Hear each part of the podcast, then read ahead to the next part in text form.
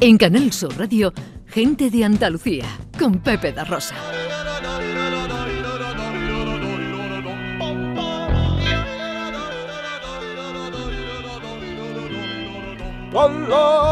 Mira, dice Paco Barona en Twitter, en X, en X. eh, mi desayuno perfecto era el que me preparaba mi madre de pequeño.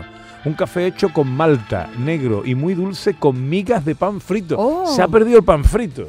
Mi madre de vez en cuando lo hace, las rebanadas. Picatoste. Las rebanadas. Picatoste. Sí, mi madre lo además hacía hacía- con leche. Mi madre hacía de dos tipos, las rebanadas normales de pan frito y las rebanamos Ana WhatsApp. ¿Habéis probado eso alguna vez? Nunca. No. Uf, eso es una cosa maravillosa. Con pan muy finito de bollo, entonces tal como se fríe, se mete en agua con sal, flap, así, Un toquecito. un segundo. Y ahora se pone todo el pan crujiente, crujiente, y con un ligero saborcito salado. Sí. Impresionante. Yo me acuerdo de esas rebanaditas más gorditas, eh, las hacía con leche y ahora luego las mojaba en azúcar y canela. Fíjate. Eh, ¿Tú te acuerdas que te decían de chico? ¿Tu niño, tú qué quieres? ¿Pan frito o rebaná? ¿Eh? sí, es verdad. Bueno, llega el tiempo de pensar, eh, según entendemos hoy en día, ser un cínico es quien miente con descaro, desvergüenza o quien sale en la defensa y práctica de acciones y doctrinas vituperables. O sea, que merecen ser criticadas con dureza, reprendidas o censuradas. Ojo, no estamos en el tiempo de hablar de política ni de actualidad, sino de filosofía con Maese Vico. Hoy hablamos de la escuela cínica. Hoy vamos a hablar de los cínicos, una palabra que empleamos muchísimo hoy en día. Esta es la, la afección que se usa cotidianamente. Esto es lo que podemos encontrar en la Real Academia de la Lengua, pero es que la gente no sabe que la palabra cínica o cínico es una palabra muy vieja y además es una escuela filosófica. Porque un poco tenemos la sensación, los que mm, no saben mucho de filosofía, creen que la filosofía es una única ola que va eh, navegando y que va desarrollándose a lo largo de la historia, pero no es verdad. Hay muchos frentes abiertos. La filosofía no es solo que el señor Sócrates, Platón, Aristóteles tiraran para adelante, no, no.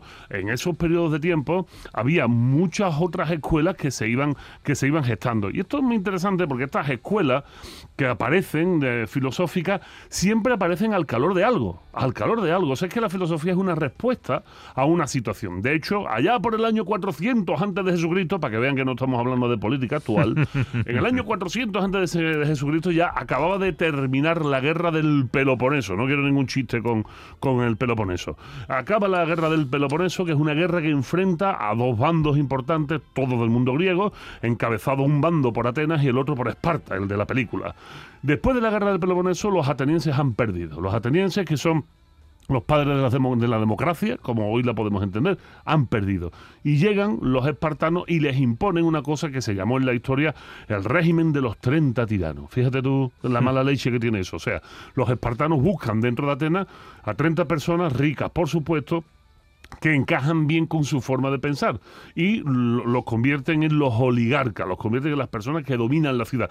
Algo que molestó muchísimo a los atenienses porque ellos habían inventado la democracia. Para ellos todo lo que era ateniense tenía voz y voto y sin embargo a él le imponen 30. Y esto hace que la gente, como dirían los mexicanos, se agüite. O sea, eh, que se acuite, que se preocupe. La gente empieza a preocuparse, empieza a sentirse muy mal y otros que siguen la moda de los 30 tiranos que son muy ricos, pues deciden, bueno, pues si esto es lo que hay, pues me adapto a esto, ¿no? Que es una forma muy lícita de, enfrentar la vida.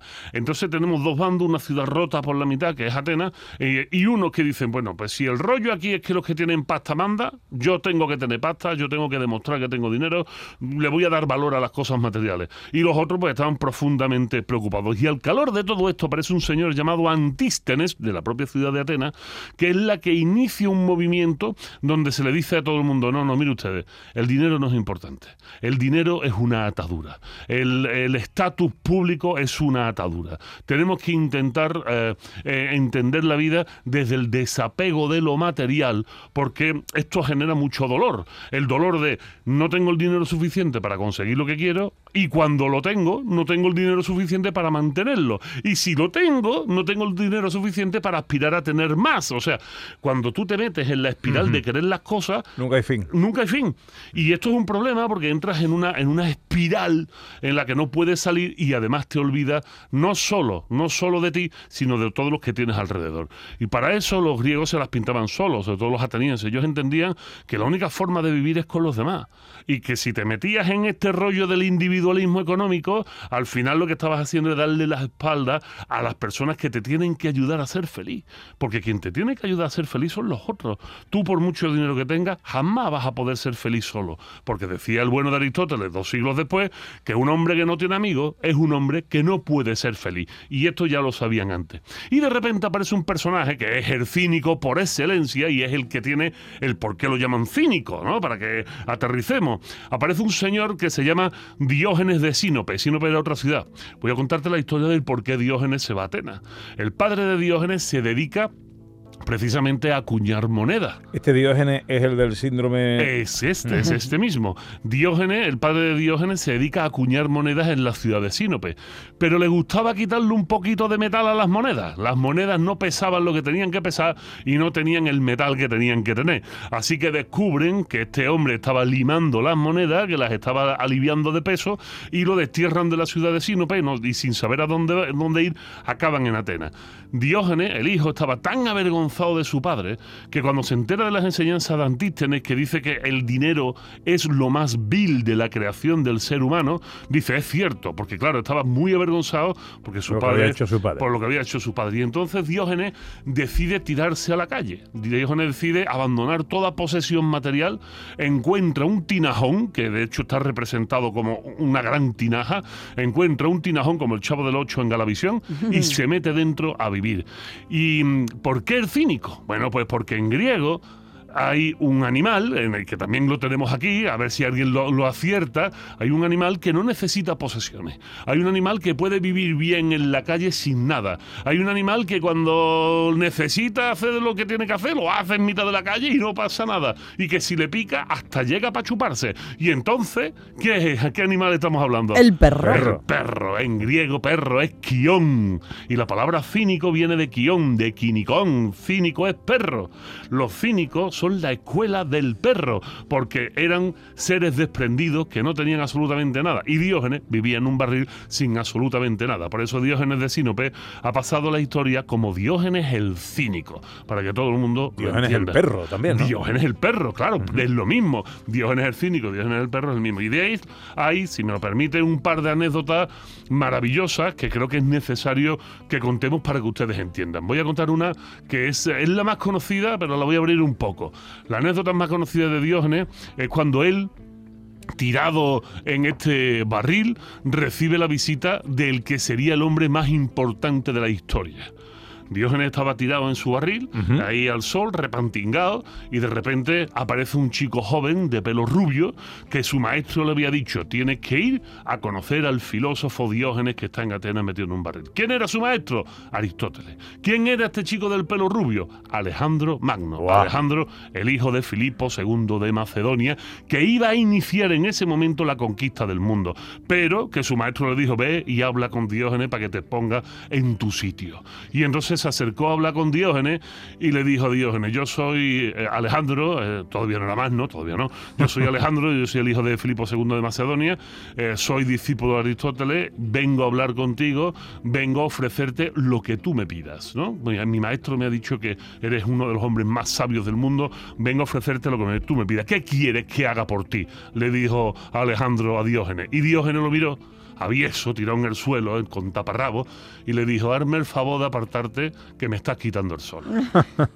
A Eso, claro, Alejandro dijo, ostras, yo le estoy ofreciendo todos los bienes materiales, le estoy ofreciendo lo que él me pida. Y el tío lo único que quiere es seguir calentándose al sol. Ahí aprendió mucho. Y entonces Diógenes le dijo, bueno, para que no hayas perdido, que no sientas que hayas perdido el camino, el, el tiempo, voy a hacerte un par de preguntas. Y le dijo, le dijo Diógenes, ¿y qué vas a hacer? Vienes a verme, vas a conquistar el mundo, ¿qué es lo que vas a hacer realmente? Y entonces le dijo Alejandro, le dijo, mira, voy a iniciar la expansión de la expansión del mundo griego a través del mundo. Me voy a ir a Persia y lo voy a conquistar. Me voy a ir a Babilonia y lo voy a conquistar. Me voy a ir a Egipto y lo voy a conquistar. Voy a llegar allá donde no haya llegado nunca nadie de esta tierra. Y lo hizo durante tres años. Alejandro conquistó todo el mundo conocido, desde Macedonia, su, su, ciudad em, estado original, hasta, hasta la India, sea, el Valle del Indo. Y entonces le dijo, le dijo Diógenes muy serio. Y después de que hagas todo eso, ¿qué vas a hacer? y dijo él, bueno, pues después de que conquiste el mundo, mi interés es descansar, ver lo que ha hecho y descansar y, bueno, pues estar tranquilo. Y le dijo Diógenes, yo no he salido en mi vida de este barril y aquí estoy, descansando, sin tener que conquistar mundo ni hacer todo lo que tú dices que vas a hacer. Imagínate el refregón de humildad que se llevó Alejandro Magno cuando Diógenes el cínico, pues se enfrentó a él de esta manera dialéctica, explicándole que no todo en la vida es hacer cosas ni tener riqueza. O sea que en resumen la, la máxima de la escuela cínica sería esa. Claro, no, no pretendas, no pretendas acaparar que todo lo que acapares te generará dolor. Vive con lo mínimo imprescindible. Y de ahí viene el síndrome de Diógenes. Vamos a explicarlo, que la gente lo entienda. En 30 segundos. 30 segundos. El síndrome de Diógenes porque Diógenes decía que él solo iba a vivir con lo mínimo, con lo necesario. Y resulta que estas personas que acaparan, cuando se les pregunta por qué guardas tantas cosas, todos te dicen lo mismo. Porque esto es lo que yo necesito, esto es lo necesario para mí. Claro que ellos son millones de cosas y Diógenes con un candidato y un barril tenía bastante. El porqué de las cosas con Maese Vico, fantástica, eh, fantástico repaso mm, a la historia. Que la estás escuchando y dices tú, bueno, pues ah, igual no estamos tan alejados de la actualidad, ¿eh? pero bueno. A veces parece que la historia está estancada, ¿eh? no, no, no, nos movemos. ¿Sabes qué pasa, Ana? condenado a repetirlo. Claro, eh, bueno, eso lo decía George Santayana, que usted lo sepa. Yo sé que tú lo sabías, yo simplemente te lo apostillo. Eh, lo que pasa, Ana, es que los grandes problemas del ser humano han sido y siempre serán los mismos. Esa es nuestra realidad. Por mucha tecnología, Instagram, X, Twitter o como queramos sí, llamarle. Señor. Los problemas humanos jamás dejarán de ser los mismos. Y por eso la filosofía siempre estará de moda y siempre tendrá algo que decir aunque seamos pocos y cada vez quedemos menos, que parece que somos linces, coño, que cada vez hay menos y nos cuesta reproducirnos también. Tenga usted un buen día, querido. Muchísimas gracias, Pepe. Enseguida la información. A la vuelta vamos con los oyentes. ¿Cuál es vuestro desayuno favorito? ¿Cómo tomáis el café? A ver si encontramos dos oyentes que tomen el café de la misma manera.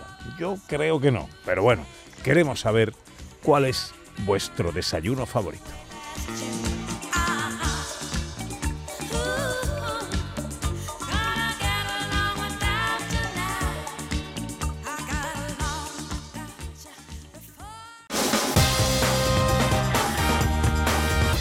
En Canal Sur Radio, gente de Andalucía, con Pepe la Rosa.